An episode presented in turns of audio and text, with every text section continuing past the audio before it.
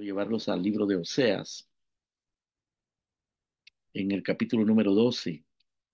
Oseas mm, es un libro muy polémico, es un libro de contienda de, de Dios en contra de Israel y en contra de Judá, porque ambos habían sido infieles. Y entonces eh, Dios envía al profeta Oseas para, para contender, para eh, acusar a su pueblo por su pecado, por su desviación. Y en medio de la contienda, Dios hace mención de su obra para con Jacob. En el capítulo 12 leemos lo siguiente. Dice en el verso 2, pleito tiene Jehová con Judá para castigar a Jacob conforme a sus caminos y le pagará conforme a sus obras. Noten que, eh, noten que está hablando, Dios está hablando aquí de un pleito, de un pleito y de un castigo para con Judá y para con Jacob. Inmediatamente en el versículo número 3, después de que Dios declara su, su contienda, su pleito contra su pueblo, él menciona a Jacob y dice en el verso 3, en el seno materno tomó por el calcañar a su hermano y con su poder venció al ángel. Venció al ángel y prevaleció, lloró y le rogó. En Betel le halló y allí habló con nosotros. Mas Jehová es Dios de los ejércitos, Jehová es su nombre. Tú pues vuélvete a tu Dios, guarda misericordia y juicio, y en tu Dios confía siempre.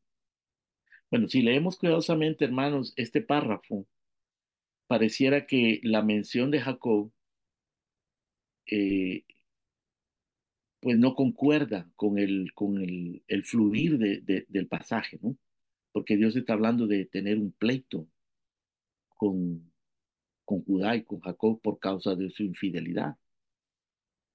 Y, y de repente, pues Dios menciona eh, aquel episodio del nacimiento de Jacob, cuando Jacob nació agarrado del, del calcañar de su hermano Esaú.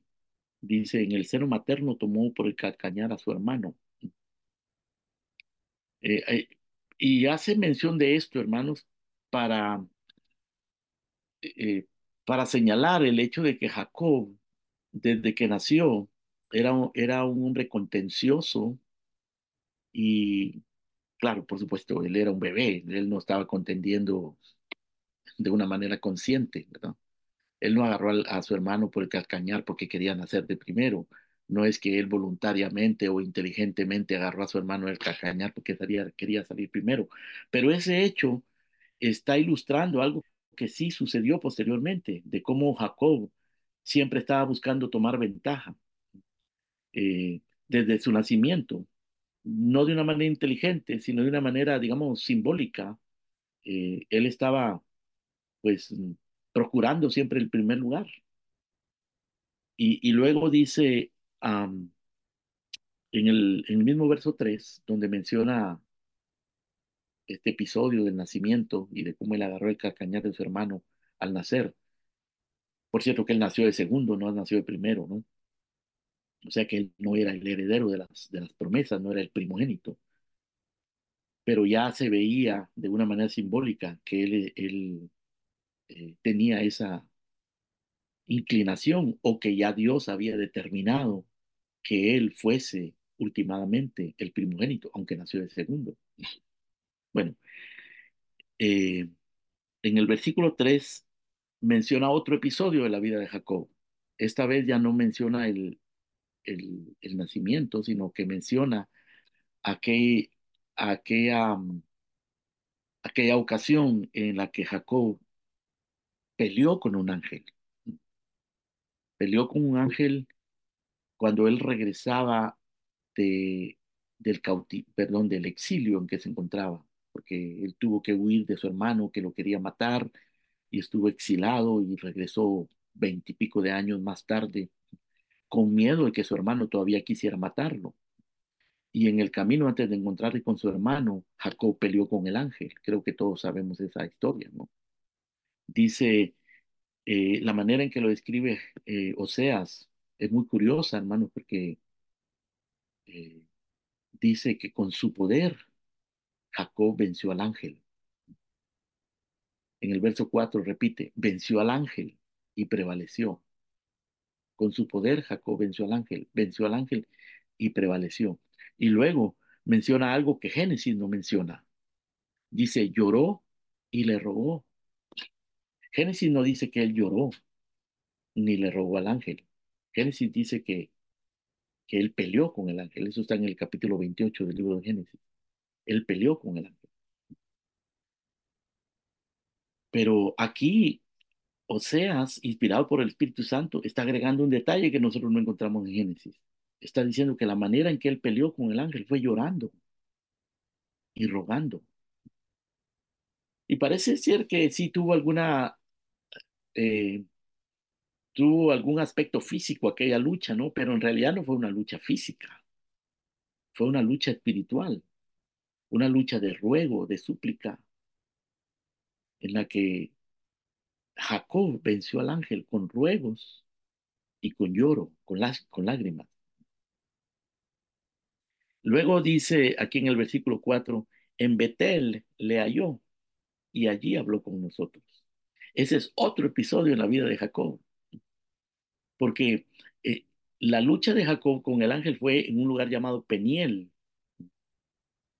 pero Oseas menciona aquí Betel, que es otro lugar donde Jacob se encontró con Dios. O sea que en este pasaje, hermanos, es, es muy interesante, ¿no? Porque, porque Oseas menciona primero el episodio del nacimiento de Jacob, luego el episodio de, de la lucha de Jacob con el ángel en, en Peniel, aunque no menciona el nombre Peniel allí.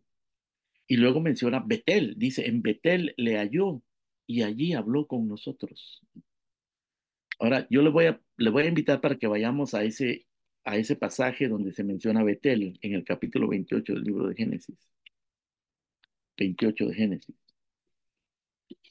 Bueno, ¿qué es lo que pasó allí en Betel? Eh, Jacob estaba huyendo porque él había engañado a su, a su hermano. Y no solo a su hermano, había engañado a su papá también. Se disfrazó como que si fuera Esaú para que su papá lo bendijera. De esa manera él engañó a su hermano, engañó a su papá, con la complicidad de su madre. O sea, que aquel hogar, aquel hogar era un hogar completamente disfuncional, era un desastre. Rebeca era un desastre, Isaac era un desastre, Isaú era un desastre, Jacob era un desastre, todo era un desastre. Y, y entonces Jacob viene huyendo de su hermano Esaú, porque Esaú lo quiere matar. Y digamos, humanamente hablando, con razón, porque, porque Jacob le había robado la primogenitura, prácticamente. O sea que el hombre se merecía que lo mataran, digamos, hablando en términos puramente humanos. Y él sale huyendo para que su hermano no lo mate. Y en el camino eh, se encuentra con Dios. Y esta es la manera en que lo relata Génesis capítulo 28. Dice en el verso 10, Génesis 28, 10. Salió pues Jacob de Berseba y fue a Arán. Y llegó a un cierto lugar y durmió allí porque ya el sol se había puesto. Y tomó de las piedras de aquel paraje y puso a su cabecera y se acostó en aquel lugar. Ahora, lo que tenemos en este verso 11, hermanos, es un cierto lugar, un lugar cualquiera, ¿no? A un individuo cuya vida era un desastre y que toma una piedra y la usa de cabecera para, para dormir. O sea, aquí tenemos a un individuo, un individuo eh, fracasado en un lugar incógnito y durmiendo en una, en una piedra, durmiendo sobre una piedra como, como cabecera. Pero él tiene un sueño, dice el verso 2, que él soñó y había una escalera que estaba apoyada en la tierra y su extremo tocaba el cielo y ángeles de Dios subían y descendían por ella. Y Dios estaba allí. Dice, y aquí Jehová estaba en lo alto de ella. Dios se le aparece a este hombre, a este hombre indigno, a este hombre cuya vida era un desastre, a este hombre con un futuro incierto y con un pasado negro con un presente desastroso, Dios se le aparece a este hombre. Y él ve en el sueño una escalera, ve ángeles que suben y que bajan mientras duermen en aquel lugar. Es cualquier lugar y en una piedra como cabecera. Y, y Dios está allí y Dios le habla. En el verso 13 encontramos lo que Dios le dice a, Jacob. Ahora, sí, regresando hermanos a, a, a, Oseas capítulo 4, capítulo 12, verso 4, dice, en Betel le halló y allí habló con nosotros. Es interesante cómo lo pone Oseas, hermano, porque Jacob no halló a Dios, Dios fue el que buscó a Jacob. No era que, no era que Jacob estaba buscando a Dios precisamente, Jacob estaba huyendo por su vida, pero Dios se le aparece y Dios le habla. Y Dios aquí le hace, por lo menos, hermanos, siete, hace siete declaraciones. Jacob. Escuchen lo que dice en el verso 3, 13, capítulo 28 de Génesis, verso 13. He aquí Jacob estaba en lo alto de ella y le dijo, yo soy Jehová, el Dios de Abraham, tu padre, y el Dios de Isaac. La tierra en que tú estás acostado te la daré a ti y a tu descendencia. Será tu descendencia como el polvo de la tierra, y te extenderás al occidente, al oriente, al norte y al sur. Y todas las familias de la tierra serán benditas en ti y en tu simiente. He aquí yo estoy contigo, y te guardaré por donde quiera que fueres, y volveré a traerte a esta tierra, porque no te dejaré hasta que haya hecho lo que te he dicho. Eso es lo que Dios le dice a Jacob. Es asombroso, hermanos, es, es extraordinario que Dios se le aparezca a este hombre y le haga semejantes declaraciones. Primero Dios se identifica como el Dios del pacto. Le dice, yo soy Jehová, el Dios de Abraham, de tu padre, y el Dios de Isaac. Y menciona a Abraham y menciona a Isaac, porque Dios había hecho un pacto con Abraham y un pacto con Isaac.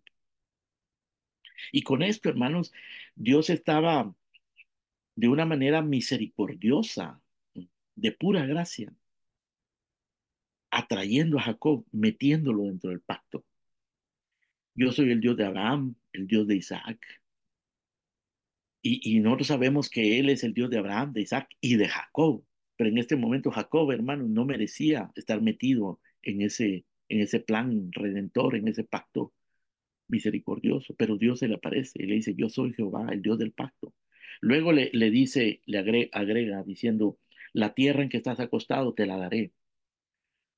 Parte de la promesa del pacto era la tierra, la tierra prometida. Dios le está diciendo a Jacob, esta tierra yo te la voy a dar a ti y a tu descendencia. Y le menciona la descendencia en el verso 14, prometiéndole, será tu descendencia como el polvo de la tierra y te extenderás al occidente, al oriente, al norte y al sur. O sea, Dios le habla de la tierra y le habla de su descendencia. Le dice, yo soy el Dios del pacto. Esta tierra yo te la voy a dar, tu descendencia la multiplicaré. Y agrega más en el verso 14, y todas las familias de la tierra serán benditas en ti y en tu simiente. Voy a bendecir a todas las familias de la tierra.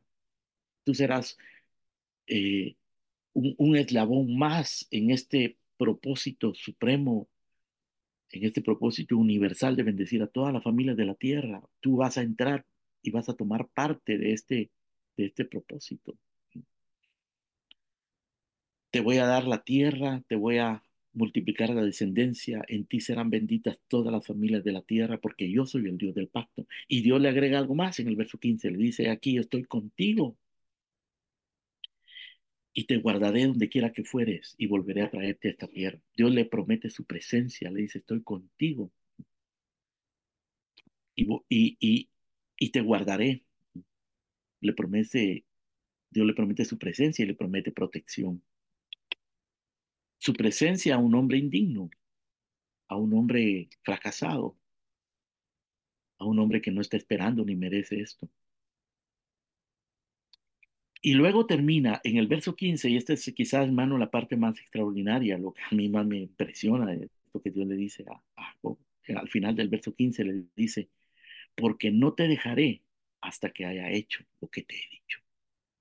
Le, Dios le promete, yo no te voy a dejar a ti hasta que yo haya cumplido mi propósito en ti. No te dejaré hasta que no haya hecho lo que te he dicho. Eh, Da- David tenía una oración re- relacionada con esto. Él decía, Señor, eh, no abandones la obra de tus manos. Cumple tu propósito en mí. No abandones la obra de tus manos. Pa- Pablo también tiene una expresión que se relaciona con esto, cuando él dice que el que comenzó en nosotros la buena obra, la perfeccionará hasta el día de Jesucristo. Esto es lo que Dios le está diciendo a Jacob. Yo no te dejaré hasta que haya hecho lo que te he dicho. Más de 20 años después, hermano, después de este encuentro, en el capítulo 32, verso 26, ustedes quieren ir conmigo al capítulo 32 de Génesis, verso 26. Porque recuerden, este es el encuentro de Dios con Jacob en Betel, pero años más tarde, en el capítulo 32, Dios se vuelve a encontrar con Jacob, esta vez en Peniel, y allí se, aparece un ángel que es realmente una teofanía, ¿no? Es Dios mismo, era Dios mismo. Y, el, y Jacob pelea con el ángel. Y, y en el verso número 26 del capítulo 32 de Génesis, Jacob le dice, le dice, eh, el ángel le dice a Jacob, déjame porque raya el alba. Y Jacob le respondió, no te dejaré si no me bendices. Pero eso es lo que Dios le había dicho a Jacob. Dios le había dicho a Jacob, yo no te dejaré, no te dejaré hasta que haya hecho lo que, lo que haya dicho. Y ahora Jacob vuelve a, repetir las mismas, las mismas palabras. Pero, pero Dios se, se había anticipado. Era en realidad Dios el que no dejó a Jacob. No es Jacob el que no dejó a Dios, sino Dios el que no dejó a Jacob. Por eso, hermanos, cuando hablamos nosotros de la perseverancia eterna de los santos, en realidad estamos hablando de la perseverancia de Dios. No es nuestra perseverancia, es la perseverancia de Dios. Nosotros perseveramos porque Él persevera. Nosotros estamos de pie porque Él nos sostiene. Nosotros nos hemos encontrado con Dios porque Él nos buscó a nosotros. Nosotros no preguntábamos por Él. Nosotros no le buscábamos. Y Él extendió sus brazos y nos dijo, heme aquí. Eso es lo que está haciendo Él con Jacob. Está diciéndole, heme aquí, Jacob. Entonces dice, el, regresando al capítulo 28, al capítulo 28 en el verso número 16, que despertó Jacob de su sueño y dijo, ciertamente Jehová está en este lugar y yo no lo sabía. Y tuvo miedo, dice el verso 17, y dijo, cuán terrible es este lugar. No es otra cosa que casa de Dios y puerta del cielo. Y se levantó Jacob de mañana y tomó la piedra que había puesto de cabecera y la alzó por señal y derramó aceite encima de ella. O sea, esa piedra que era una piedra cualquiera, hermanos, se convirtió en una señal, se convirtió en un altar, se convirtió en un memorial. Y Jacob derramó aceite como señal de que esa piedra era algo sagrado, no por la piedra misma, sino porque Dios se había manifestado ahí, porque Dios le, hab- le había dado una visión de su gloria, de su gracia, de su pacto, acostado en esa piedra. Y él agar- levanta esa piedra por señal y le derrama aceite. Esa piedra deja de ser una piedra cualquiera y se convierte en algo sagrado, no por sí misma, sino por lo que Dios hizo allí. Y dice en el verso 19 que llamó el nombre de aquel lugar, que en el verso 10 en el verso 11 dice un cierto lugar, no menciona el lugar, simplemente un cierto lugar. Y en el verso 19 dice que llamó el nombre de aquel lugar Betel, aunque Luz era el nombre de la ciudad primero. Y nosotros sabemos, hermano, que Betel quiere decir casa de Dios, casa de Dios. O sea, aquel lugar que era un lugar cualquiera, llegó a convertirse también en un lugar sagrado, no por el lugar en sí mismo, sino porque Dios estaba allí. Jacob dijo, cuán terrible es este lugar. No es otra cosa que casa de Dios y puerta del cielo. Y él unge la piedra, la convierte en un memorial, en un altar, y luego le cambia lugar, le cambia nombre a aquel lugar y, y le pone Betel, casa de Dios. Desde entonces aquel lugar se llamó Betel. En el verso número 20, Jacob responde, hermano, de una manera muy, me imagino, muy sincera, pero muy inapropiada realmente. Como a veces nos pasa a nosotros, que oramos y buscamos a Dios sinceramente, pero de una manera inapropiada, de una manera eh, que no es, bueno, Pablo dice que nosotros, que, que no, eh, eh, que, que el Espíritu nos ayuda en nuestra debilidad, dice Pablo, Romano. Porque, ¿qué hemos de pedir como conviene? No lo sabemos. O sea, nosotros nos acercamos a Dios de una manera muy torpe, de una manera muy inapropiada, ignorante, débil. Esa es la manera en que nosotros nos acercamos.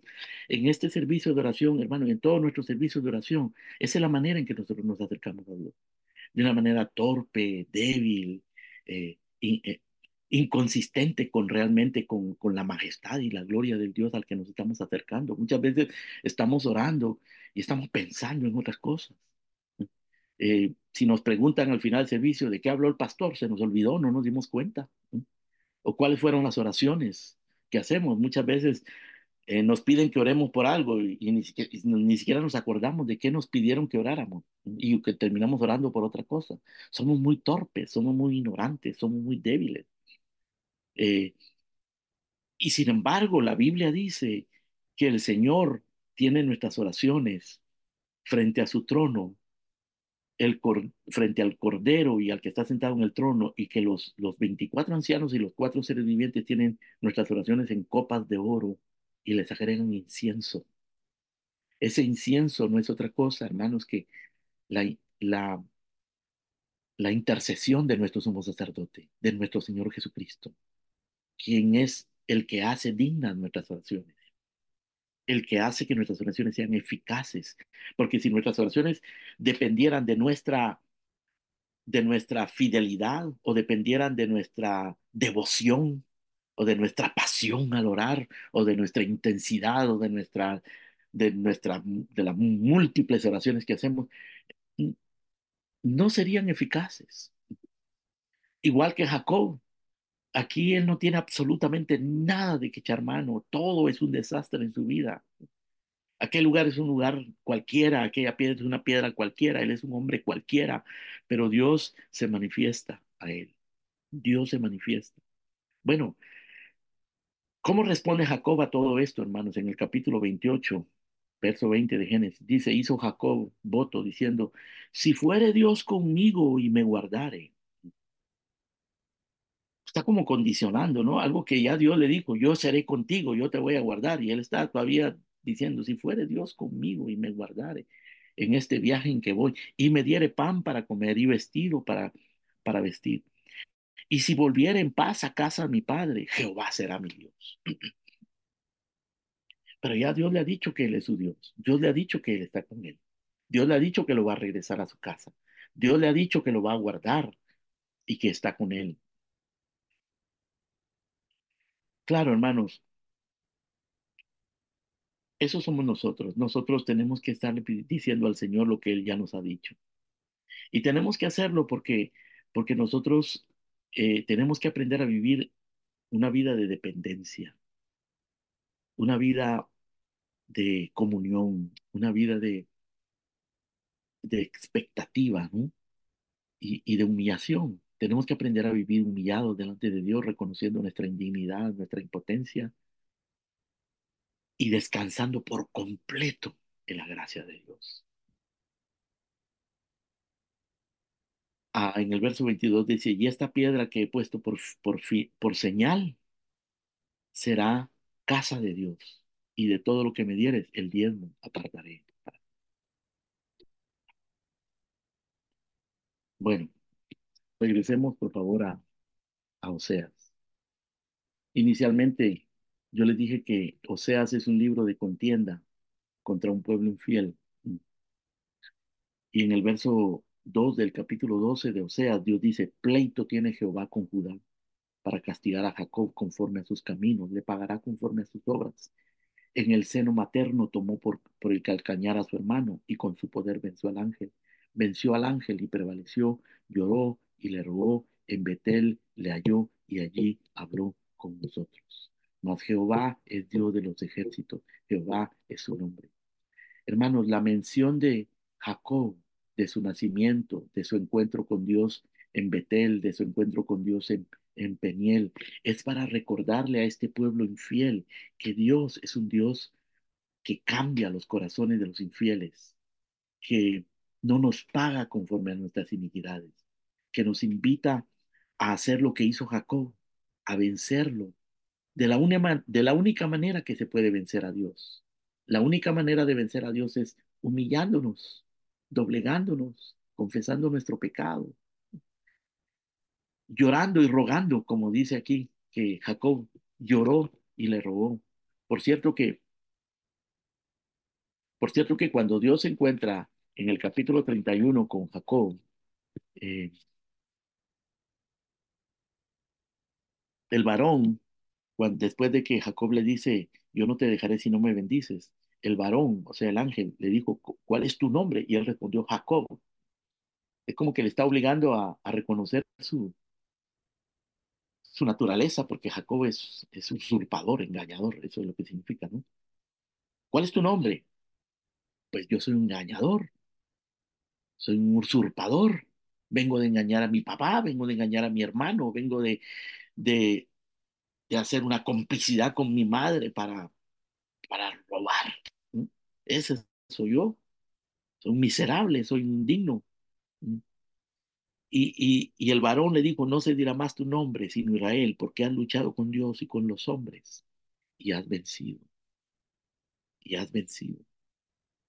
Y Jacob llamó el nombre de aquel lugar Peniel, porque dijo, vi a Dios cara a cara y fue librada mi alma. Peniel quiere decir rostro de Dios. Hermanos, nosotros necesitamos eso, necesitamos el rostro de Dios, que el, rostro de Dios ilumine nuestro camino. Necesitamos encontrarnos con Dios. Y ahora que me contaba eh, eh, Pastor Lozano de la situación con el local que ustedes tienen, gracias a Dios, hermanos, que Dios no está en un edificio, ¿verdad? Dios está en cualquier lugar donde, esté, su pueblo, donde da, están dos o tres congregados en su nombre. Allí estoy yo en medio de ellos. Sea Peniel, sea Betel. Betel era un lugar cualquiera, pero se convirtió en casa de Dios porque allí Dios se encontró con su pueblo. Peniel era un lugar cualquiera, pero ese lugar se convirtió en un lugar donde el rostro de Dios se le manifestó a este hombre indigno, a este hombre que temía por su vida. Así que en el capítulo 12, verso 5, verso 6 de Oseas, Dios le dice al pueblo, después de recordarles todos esos episodios de la vida del indigno Jacob, al cual Dios por gracia lo amó, eh, le dice en el capítulo 12, verso 6 de Oseas, tú pues vuélvete a tu Dios, guarda misericordia y juicio, y en tu Dios confía siempre. Más adelante en el capítulo 14, eh, Dios vuelve a repetir lo mismo. Dice, vuelve, oh Israel, a Jehová tu Dios, porque por tu pecado has caído. Llevad con vosotros palabras de súplica y volved a Jehová y decirle, quita toda iniquidad y acepta el bien y te ofreceremos la ofrenda de nuestros labios.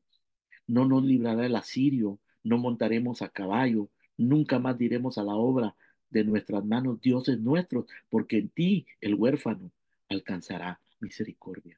Eso es lo que nosotros le tenemos que decir al Señor.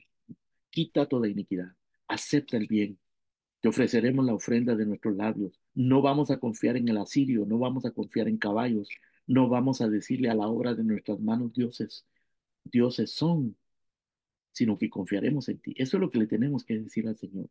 ¿Y qué es lo que el Señor responde? En el verso número 4, capítulo 14 de Oseas, Él dice, yo sanaré su rebelión, los amaré de pura gracia, porque mi ira se apartó de él. Qué frase tan maravillosa, hermano.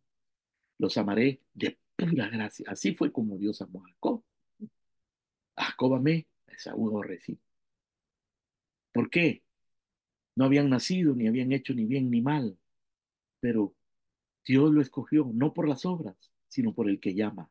Es Él, es su gracia. Los amaré de pura gracia. porque mi ira se apartó de ellos, dice. Verso 5, yo seré a Israel como rocío, él florecerá como lirio y extenderá sus raíces como el Líbano. Se extenderán sus ramas y será su gloria como la del olivo y perfumará como el Líbano. Y, se, y, volverán y se sentarán bajo su sombra y serán vivificados como el trigo y florecerán como la vid. Su olor será como vino del Líbano. Efraín dirá, ¿qué más tendré yo con los ídolos? Yo lo escucharé y miraré, y yo seré a él como la haya verde. De mí será hallado tu fruto. Todo lo que Dios promete, ¿no? Habla aquí de el lirio, del Líbano, del olivo, del, del perfume, del trigo, de la vid. Y dice, de mí será hallado tu fruto. Hermanos, estas dos frases, los amaré de pura gracia. De ahí se desprende esta otra frase, de mí será hallado tu fruto. Cualquier fruto que nosotros demos será como el fruto que Jacob dio. Será fruto que proviene de la gracia de Dios. Cualquier bien que nosotros logremos y alcancemos, cualquier favor que nosotros disfrutemos, cualquier riqueza, cualquier don, cualquier bendición que nosotros recibamos, hermanos, será por pura gracia. Dios dice, los amaré de pura gracia. Y, y la manera de, de vencer a Dios, digámoslo entre comillas, es así como Jacob lo hizo, con súplicas, con lloro, con, con ruego. Venció al ángel y prevaleció, lloró y le rogó. En Betel le halló y allí habló con nosotros. Pero realmente fue Dios el que habló. Realmente fue Dios el que se le presentó a él como el Dios del pacto, el que le, el que le prometió la tierra o le ratificó la promesa de la tierra, la promesa de la descendencia, la bendición a las naciones, le ratificó su presencia, su protección y le dijo, yo no te voy a dejar hasta que haya hecho lo que te he dicho. Y así es con nosotros, hermanos. Gracias al Señor. Y por eso es que tenemos que perseverar en, en, esto que estamos haciendo, en seguir orando, en seguir buscando al Señor, en seguir doblegándonos de Él, porque, delante de Él, porque, porque Él da gracia a los humildes. Resiste a los soberbios, pero da gracia a los humildes. Amén.